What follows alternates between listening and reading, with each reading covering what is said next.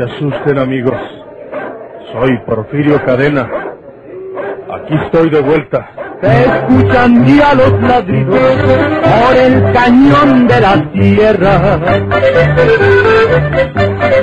Ya comenzaron los tiros, vuelve Porfirio Cadena. ¡Vuelve Porfirio Cadena!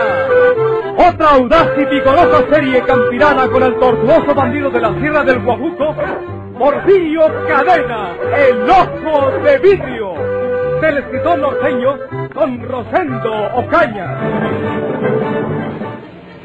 Nunca me ha gustado ayudar a la causa de un delincuente, y menos tratándose de Porfirio Cadena. Pero el dictamen del médico legista dice que la señora Amalia fue envenenada. Y Porfirio no acostumbra emplear esa arma en sus delitos. Deben haberla envenenado para no hacer ruido. El mismo dictamen del médico establece más o menos la hora de la muerte de esa señora. Y mucho antes de esa hora, amigo Cabañas, ya tenía usted en su poder a Porfirio en el fondo de una de sus mazmorras. Entonces la envenenó esta mujer después que yo me llevé preso a Porfirio. Usted está equivocado, señor Marañas, porque yo no enveneno ni a un perro con la rabia. No me confunda usted con los Borgía y, los Barbastienes, digo, y los Barbas Azules, porque yo no tengo valor ni para envenenar una rata. Y usted... Basta, María Eugenia, basta. Acepta la acusación y yo te aseguro que para mañana estás en libertad. Ay, no, no, no, no, no me vais a dejar adentro, Porfirio. Mañana probaré tu inocencia. Mañana demostraré que no quienes envenenaron a esa señora y tú quedarás en libertad. O sea, eh, a- no lo espero, Porfirio. Eh, no te vayas a agarrar con otra vieja y te Oh. olvides de mí, porque estos montados son capaces de achacarme la muerte de Madero Pino Juárez. Te digo que mañana estarás en libertad y los verdaderos envenenadores estarán al alcance de la mano del señor Cabañas.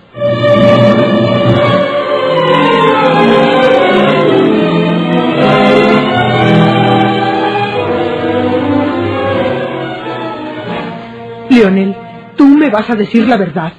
¿Quiénes envenenaron a mi hermana Amalia? Pues. Pues fueron Porfirio Cadena y la mujer que anda con él, Vilma. Quiero la verdad, Leonel. Esas personas la hubieran asesinado a tiros. Amalia debe haber sido envenenada con una copa que le ofrecieron. Lo hicieron tú y Leticia, ¿verdad? Fue Leticia. Fue ella. Yo no quería. A mí no me dijo nada. Fue ella. Fue ella.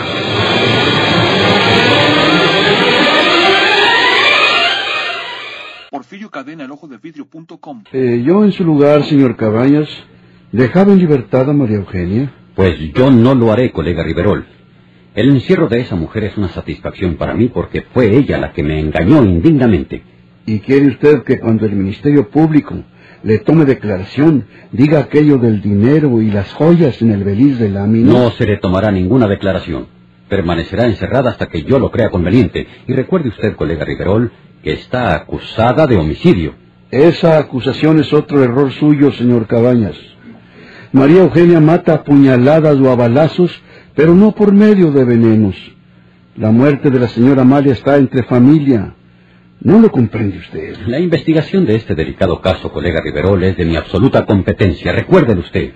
Se arrepentirá usted de haberse precipitado así. Deje en libertad a María Eugenia. Depórtelos a los dos por su falsa documentación y póngalos al otro lado del puente. En las manos de usted, ¿verdad? Sí, señor. Pero para ponerlos a merced de la justicia de mi país, que los castigue por los delitos que han cometido. A mí no me importa el venir de lámina y su contenido. Colega Riverol, no le voy a permitir esas suspicacias en contra de mi persona. Y desde este momento considérese desligado de mis investigaciones en este caso. Y le doy 24 horas para que se regrese a su país. De lo contrario, a usted sí lo deportaré por falta de documentación legal. Como usted quiera, compañero. Puedo esperar del otro lado del puente. Pero usted se acordará de mí cuando lo exhiban en sus ambiciones, porque no conoce usted todavía a Porfirio Cadena.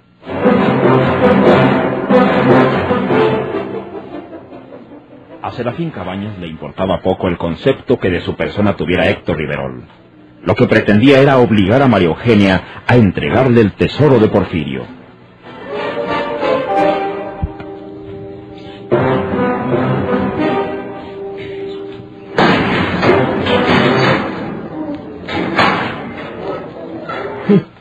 Ya viene a fregar este rata desgraciado. Señora García, considere que está usted acusada de un delito que puede llevarle la horca. Así pues, si quiere salvarse y que la ponga en libertad, envíele un recado a Porfirio indicándole que me entregue el dinero y las joyas. Ah, ¿y usted cree que Porfirio va a hacer lo que yo le diga? Él es el que tiene el dinero y las joyas. Vaya y exíjaselas si tiene pantalones. Eh, mire, señora García, no necesito que Porfirio ponga en mis manos esa fortuna. Solamente quiero que usted me diga dónde la tiene para ir por ella y tan pronto como me apodere de todo, la dejo a usted en libertad. Bueno, eh, ¿por qué me mandó a encerrar usted? ¿No dijo que me acusaba de la muerte de la señora Eulalia? ¿Por qué no me saca a declarar con el ministerio público? ¿Por qué viene a hablarme a mí, a, a mi misma celda? Mm, Porque quiero ser generoso con usted y que tengamos un arreglo para que no la ahorquen por la muerte de esa señora. No es verdad, eso no es verdad. La verdad es que a usted le importa muy poco la investigación de ese delito. Lo que le importa es quedarse con el dinero y las joyas de nosotros. Pero se me hace que se va a quedar suspirando por ese tesoro. Sáqueme con el ministerio público para decirle que usted es rata. Por última vez, señora García, ¿no acepta usted comunicarse con Porfirio para que me entreguen ese tesoro robado por ustedes en su país? Por última vez, ¿no? le digo a usted que no. Pues esa negativa le costará a usted muy caro, señora García.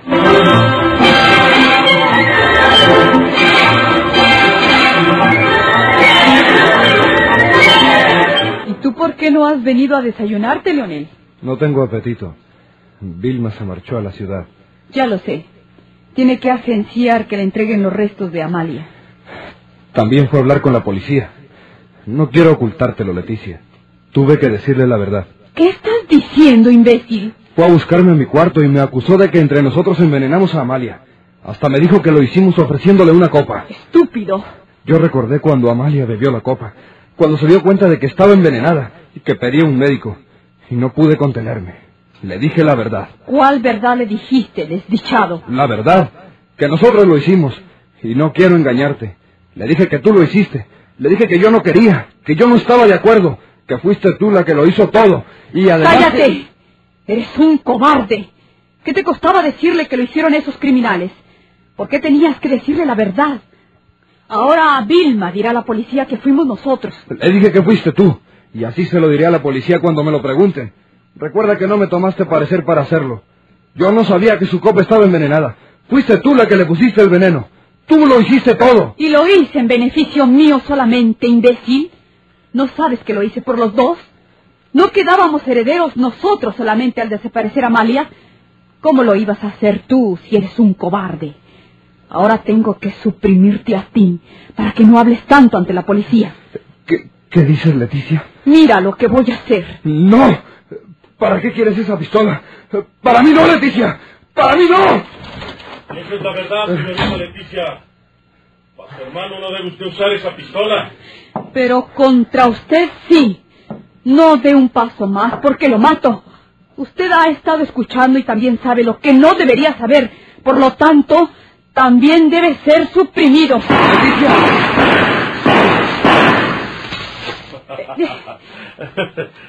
A mí no me hacen las balas, señorita Leticia. ¿Es usted el demonio? Tiene que estar herido. Tiene que haberlo tocado mis balas. Tiene que morir. Pues no es ansina, señorita. Ya usted está mirando que no estoy herido. Que no me hicieron nada sus balas y ya no tienen más en su pistolita. Vamos a un auto que tengo allá afuera para llevarlos con la policía y que declaren la verdad. No. Es lo mejor, Leticia. Ya es inútil querer ocultar esto. Es mejor ir con la policía para que sepan la verdad. Esto es horrible. Su hermano es más sensato que usted y le dice lo que deben hacer. ¿A dónde podría usted escapar? ¿Dónde podría esconderse que no la hallara la policía? El auto está esperando afuera, señorita Leticia. Voy por mi abrigo y regreso enseguida. No. Déjela. Vaya por su abrigo, señorita. Pero no tarde mucho.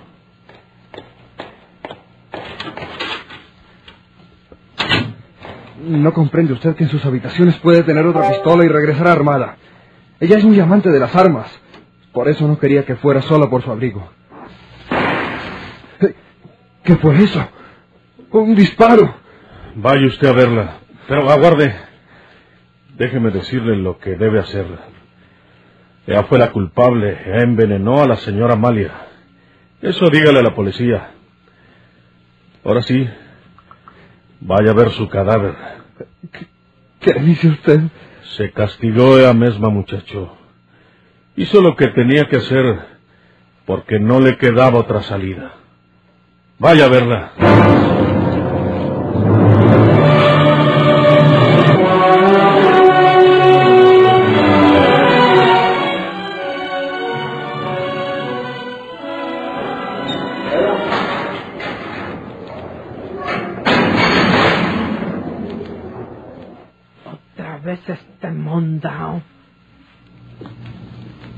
Buenas noches, señora García.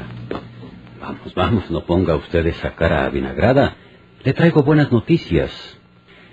Se ha descubierto que, en efecto, ustedes no tienen nada que ver con la muerte de la señora Amalia y voy a ordenar que la pongan en absoluta libertad.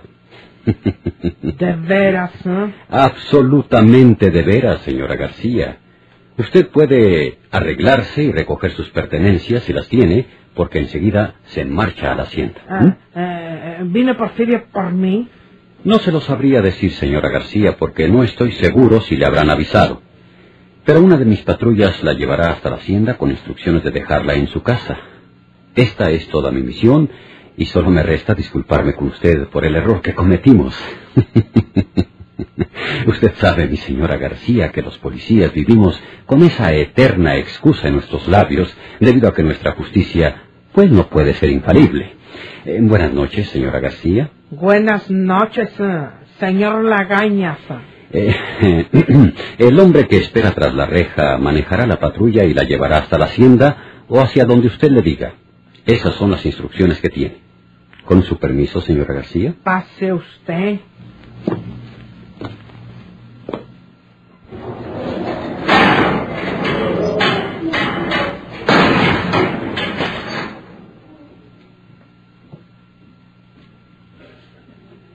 Ya sabes, Nicanor, en la patrulla la llevas hacia la hacienda o hacia donde ella quiera, pero ya en despoblado la matas.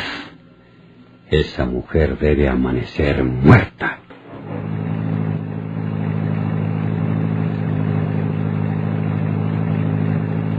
Oiga, ¿usted me va a llevar a la hacienda? Sí, señora. O a donde usted me diga, porque esas son las instrucciones que tengo. Ah, ¿Y cómo se llama usted? Me llamo Nicanor. Pues ah, me lleva usted directamente a la hacienda, porque allá es donde debe estar esperándome Porfirio. Me dio una gran sorpresa el señor Pocas Mañas. ah. Su apellido es Cabañas. Sí, ya sé que es apelativa Carañas, ah, pero yo le puse Pocas Mañas, ah, porque tiene más que el güey limón.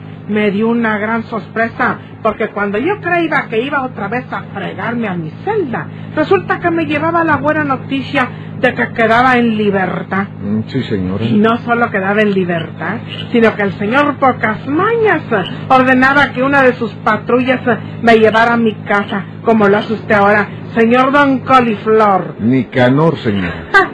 Dispense usted, es que tengo mala memoria para los nombres y los apelativos de las personas.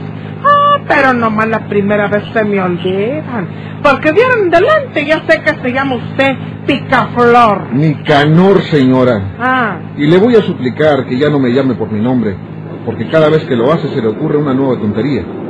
¿Qué? Parece que el camino está cerrado. Algo está tirado allí. Parece un árbol atravesado en el camino. ¿Qué es? No lo sé, señora. Parece que se cayó un árbol y quedó atravesado en el camino. Debería quitarlo para seguir adelante, señora García. Pero creo que no es necesario porque voy a regresarme. ¿Eh? Y no me lleva a la hacienda, me va a dejar aquí, a medio camino. La voy a matar. ¿Qué? Porque esas son las órdenes que me dio el señor Cabañas. ¿Qué? Saques esa pistola. Sería inútil, porque antes te mataré yo con la mía. ¡Porfirio! Bájate del auto, María Eugenia. Ya sabía yo que estos hombres querían matarte por el camino. Por eso atravesé ese palo para detener la patrulla. Quítate. Hazte para un lado. ¡No! ¡No me mate! ¡No me mate!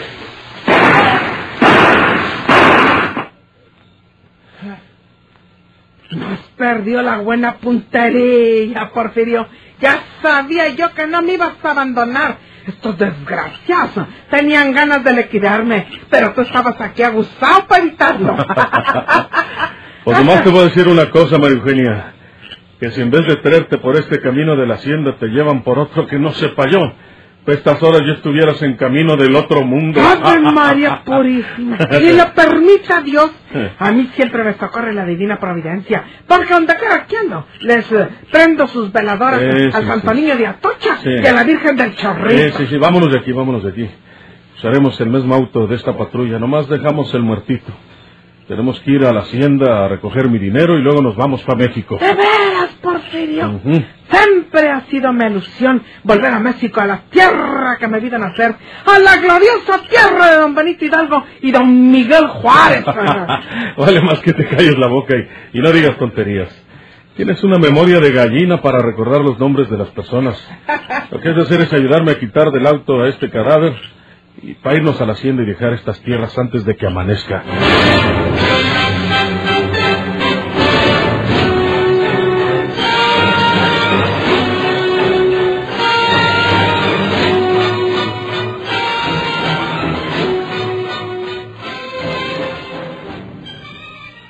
Eh, vengo a despedirme, señor Cabañas.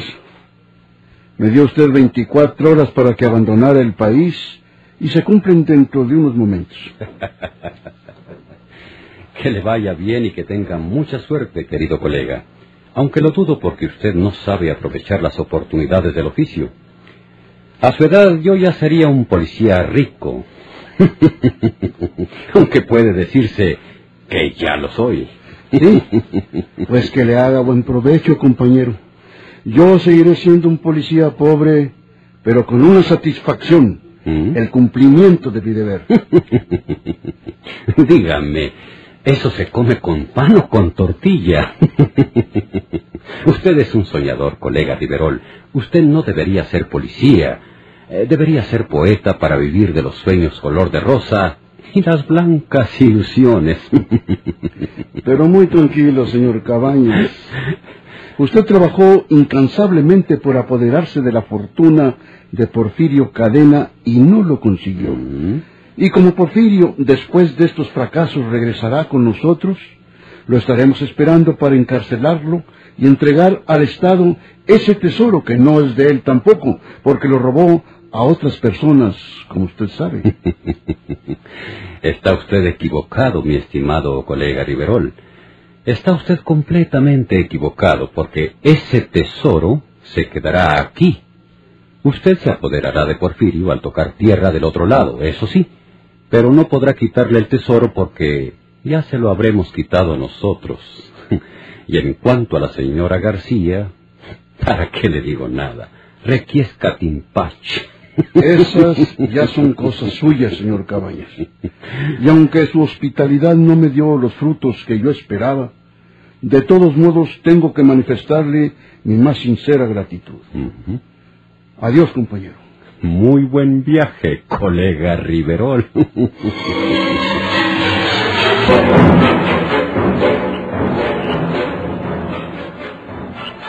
Fíjate bien, María Eugenia. En esta bolsa de lona llevamos el dinero y las joyas, porque Cabaña se quedó con el beliz de lámina. Quiero que lo sepas y lo tengas muy presente por si me pasa alguna cosa mala a mí. No, no, ni hables tan cena, Porfirio. ¿Qué te puede pasar?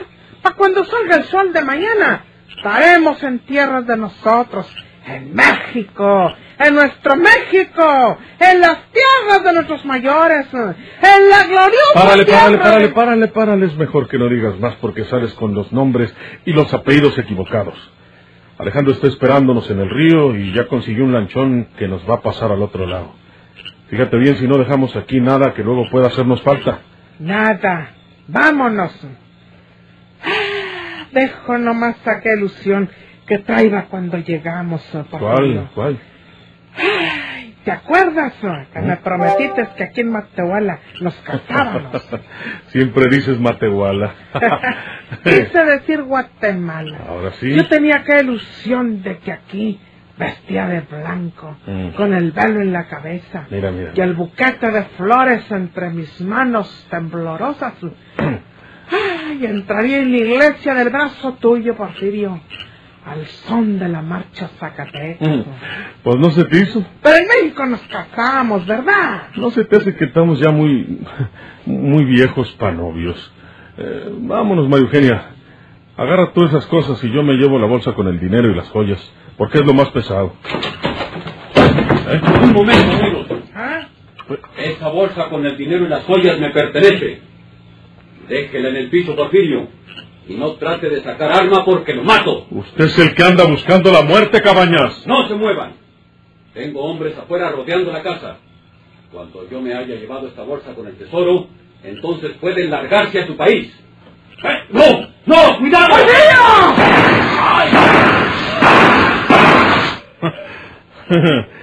Usted quiso tirarme la cabeza, pero le falló la puntería, Cabañas, y me dio en el chaleco de mallas. No trajo usted ningunos hombres porque venía a robarnos y no quería testigos. Ansín es que aquí se queda hasta que se muera. Vámonos, María Eugenia.